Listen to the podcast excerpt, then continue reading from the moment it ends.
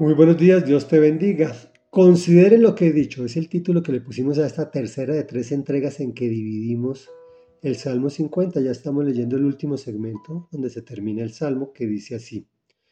Pero Dios dice al malvado, ¿qué derecho tienes tú de recitar mis estatutos o de mencionar mi pacto con tus labios? Mi instrucción la aborreces, mis palabras las desechas, ves a un ladrón y lo acompañas con los adúlteros te identificas. Para lo malo das rienda suelta a tu boca. Tu lengua está siempre dispuesta al engaño. Tienes por costumbre hablar contra tu prójimo y aún calumnias a tu propio hermano. Has hecho todo esto y he guardado silencio. ¿Acaso piensas que soy como tú? Pero ahora voy a reprenderte. Cara a cara voy a denunciarte. Ustedes que se olvidan de Dios Consideren lo que he dicho. De lo contrario, los haré pedazos y no habrá nadie que los salve. El que me ofrece su gratitud me honra.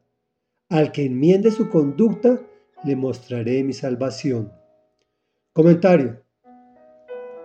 Al inicio de este salmo, el Señor que es maravilloso le habla a un pueblo infiel, al pueblo de Israel, al pueblo judío. Yo siempre me preguntaba por qué los escogió. Y el Señor me respondió, porque es igual a ti. Y añado, y a, y a ti también. O sea, igual a mí y a ti. Y les habla a este pueblo infiel de, de Israel sobre un juicio. Pero recuerden que habrán varios juicios. Le habla de un juicio especial para su pueblo que no es de condenación. Pues sí, habrá un juicio de condenación. Y por eso les está advirtiendo, cambien. Pero si estás escuchando este, este audio, lo más probable es que ese juicio de condenación tampoco sea para ti. Pues habrá un juicio para su iglesia. Y espero que estés ahí incluido. Que ni siquiera es juicio, sino más bien como una especie de premiación. Pero veamos lo que le dice al malvado. ¿Qué derecho tienes tú de recitar mis estatutos o de mencionar mi pacto con tus labios? Si mi instrucción la aborreces. Es decir, si estás leyendo su palabra y no la pones en práctica, te llama malvado. Y si no escucha tus oraciones y ruego, ¿por qué crees que este mundo está tan mal?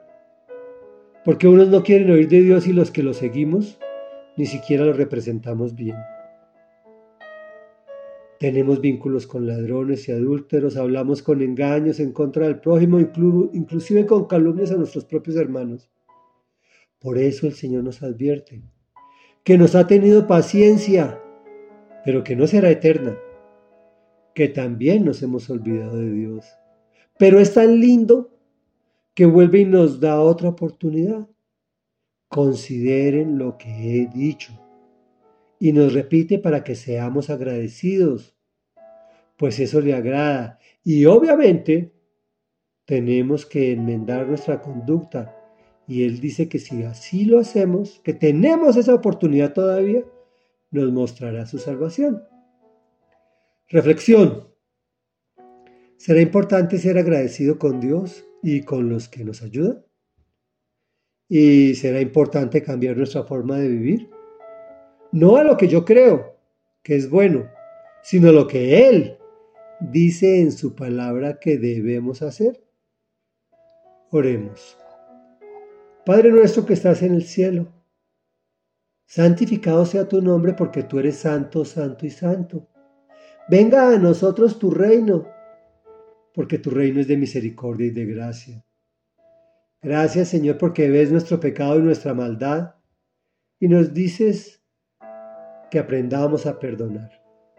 Nos dices que seamos esas personas reflexivas, que consideremos lo que tú nos dices en tu palabra, que nos darás derecho a recitar tus estatutos y apropiarnos de tus promesas siempre y cuando cambiemos nuestra forma de vivir, que seamos agradecidos contigo y que te honremos.